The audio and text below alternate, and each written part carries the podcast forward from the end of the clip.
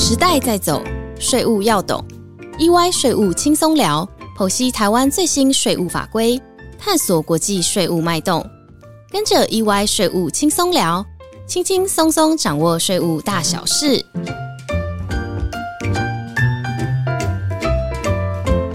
Hello，大家好，欢迎来到 EY 税务轻松聊。我是安永联合会计师事务所移转定价服务的经理 Jenny 龚宣颖。我是移转定价服务的职业会计师林志仁 s。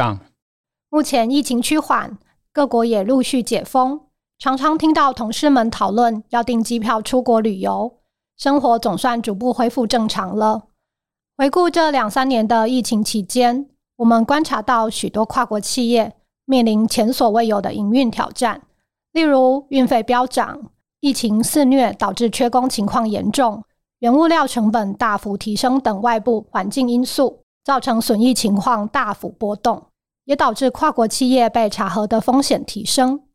因此，我们这一集就来聊聊疫情对公司移转定价的影响及因应吧。是的，损益重大波动呢，一直是税局的查核重点，也因此。公司在编制移转定价报告的时候，就应该分析是什么原因造成损益波动。举个简单的例子来说，哈，有一家公司以转定价分析说，本年度毛利率下降，主要是因为原物料成本增加。但是呢，公司的关系企业交易正好就是向国外关系企业进口原物料来进行生产，这样不就等于是说？因为关系企业的原物料进口价格增加，而导致公司的毛利下降。这样一来，国税局要是看到了，反而可能会产生联想：这家公司的关系企业进货移转定价是不是有问题？这样反而可能更加不利，对吧？所以呢，在疫情之下，移转定价的第一个重点是损益分析，要找的是影响移转定价结果的外部不可控制因素。在这个例子下，要尽可能的着重在收入变化对毛利的影响，包括外部客户订单的价格、数量的变化，最终产品在市场上的售价趋势，是不是有因为疫情的影响或其他大环境的因素、产业面的因素所造成的影响？如果真的是原物料进口价格上涨，具体就要更进一步追溯到，是不是有哪些上游关键原料的外部供应商价格上涨？像是钢材、油价、运费等等，而且还有公开的外部资料来进行佐证，这样的分析说服力才会比较高。没错，我有些以出口为主的客户，受运费影响很大。前两年的运费甚至飙涨高达二到三倍。我们因此试着针对金额较大的运费，比较两年度的差异，将同样航线、同样运量的交易进行比较。以量化运费的影响数。此外，有些品牌产业由于受疫情影响，观光客无法进来消费，导致整体营收大幅下降。我们也试着依照不同通路分类，连接疫情对通路的影响性，并将差异数量化。还有，疫情可能导致制造业缺工缺料的情况严重，甚至造成公司产程停滞，无法出货，连带造成下游缺货。整个供应链大受影响，这些都是可以进一步说明的理由。当然啦，疫情对各个产业的影响不尽相同。例如，我们也观察到，像是网络或宅经济的相关产业，都因为疫情、边境管制、减少外出，人们必须长时间在家上班上课，整体销售额跟损益情形反而呈现逆势的成长。哈。针对这样的情形，我们也建议可以参照先前提到的方式，把这些影响数进行量化分析，以免未来年度这些有利的因素消失了，反而导致反向的损益波动，进而提高了已转定价的查核风险。除了造成公司前后期损益波动之外呢，由于每个公司受疫情影响的程度不一，啊，也可能造成集团公司间损益分配不合理的情形。如果疏于管理，年度结束时可能就会很头痛哦。目前税局除了公司的已转定价报告以外，手边已可取得集团的国别报告及主党报告，资讯掌握很充分。我们曾遇过税局于查核时要求公司针对亚太地区主要市场执行跟台湾相同功能的个体进行说明，并提示损益资料。自从二零一八年之后，针对合并收入超过新台币两百七十亿元，且个体收入达到新台币三十亿元，跨境交易也达到新台币十五亿元的集团个体，集团损益分配的资讯已经都在税局掌控之中。只是税局审查时想不想拿出来参考而已。嗯，因此建议公司可以主动搜集资讯啊，在每月结账时，或至少在每季度关心一下集团各关系企业的利润水准是否在常规交易范围内，或检查海外相同功能的关系企业是否有明显的损益差异，尽早了解差异的原因。关系企业交易金额重大的公司呢？应该都有按期编制已转定价报告，建议公司呢可以参考最近一年度的已转定价报告的常规交易范围，事先检视截至该月或该季集团个别公司的损益是否都在安全的范围内，并预估到年度结束日前的损益情形是否会落于常规交易区间内。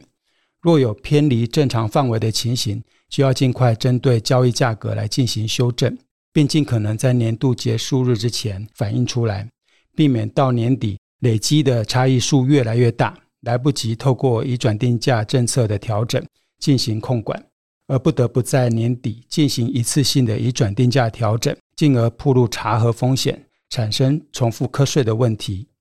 讲到一次性移转定价调整，要提醒听众朋友，其实它并不是像字面上一样单纯的。等到期末再来进行调整就好。一次性移转定价调整，在我国可是有一套完整详尽的规定跟作业程序要去遵守。没有按照规定执行的，申报时被国税局否准的风险很高。简单的说，一次性移转定价调整需要在每次进口货物的时候，在进口报单上的特殊关系栏位填报一三八，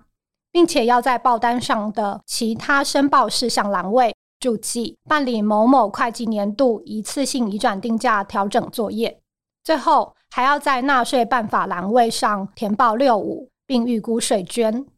针对进货笔数相对较少及品相单纯的公司，也许可以考量这个管理方式，以暂定价格向海关申请依关税法第十八条规定缴纳保证金，先行验放。但是要记得，需要在会计年度结束后的一个月内。检送申报书及相关资料，向海关申请依关税法完税价格规定办理审核、补缴或者是退还进口货物关税以及相关代征税费。调整后的结果也要落入常规交易范围，并被妥移转定价报告作为佐证。嗯，可以想象哈，这一个月的期限非常的紧迫，尤其是历年制的外商公司，在一月份的时候呢。国外负责移转定价的同事，可能还在 Merry Christmas 或是 Happy New Year 的假期当中哦。然后在台湾，很可能像今年一样，可能会遇到农历春节假期，作业时间非常的有限，要在期限内确认调整数跟完税价格，实务上应该会蛮有压力的哦。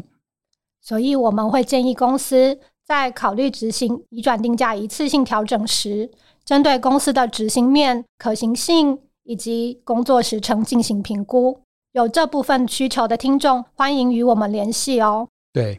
当税局一旦启动查核，问的问题跟关切的点，都会随着公司的情况而有所不同。那 Jenny，就你的经验来讲，是不是可以跟听众提醒一下，税局共通的挑战点是什么呢？好的，我想提醒一个，就是当税局查核时。经常进一步要求公司针对细项交易别损益进行拆分，例如按产品别拆分，依照服务别拆分，或者是依照销货对象别拆分。因此，提醒听众朋友，除了关注整体的公司损益外，也要定期检视交易别损益。如果交易别损益存在明显的差异，可以及时的了解造成差异的原因，随时进行调整。而且税局也会针对成本费用的拆分依据进行了解，除了直接归属以外，间接成本及费用可以考量用销货比重来做拆分，或者是采用合乎公司实质运作的拆分比率。没错，拆分损益呢，可以说是近年来我国税局查核已转定价的重点，特别是以转定价专案审查案件。一般集团公司通常在管理各国的以转定价的时候，只会看公司个体的整体利润来控制。但在我国税局的查核实务中，公司整体利润符合常规还远远不够，还要进一步按照产品的类型来拆分，或按照交易对象来拆分损益。复杂的案件还会要求同时按照产品跟交易对象拆分。并分别采用不同的可比较公司常规交易范围来进行比较。通常经过这样一番的拆分检视啊，总会有部分的交易损益落于常规交易之外，因而被税局进行调整。真的一定要重视税局的查核力道，尤其在后疫情时代，公司是否还可以进行其他的准备，以确实管理移转定价的风险呢？实务上，公司的管理团队在做交易规划及预算的分析的时候呢，大都会先评估税务风险。但因为疫情，让移转定价管理确实增加了不少的难度哦。就像我们前面所说的，我们建议公司在年度中间能够每个月或者是每季定期检视一下移转定价风险情形。如果发现交易的结果不如预期的水准，就可能要考虑做些措施。像是对交易的相关内容做更进一步的检视，以及随时监控所有外部不可控制因素，尽早进行适当的移转定价政策调整，降低风险。不过呢，跨国企业在考量疫情等相关外部不可控制因素之后呢，如果想要彻底的降低移转定价产生的税务风险，可主动与税局就未来的移转定价进行预先定价协议的申请与磋商。当然。如果交易对手国有租税协定的话，还可以申请双边预先定价协议，可以更全面性的避免重复课税的问题。好的，谢谢上今天的分享，也谢谢大家的收听，我们下周一再见喽，拜拜。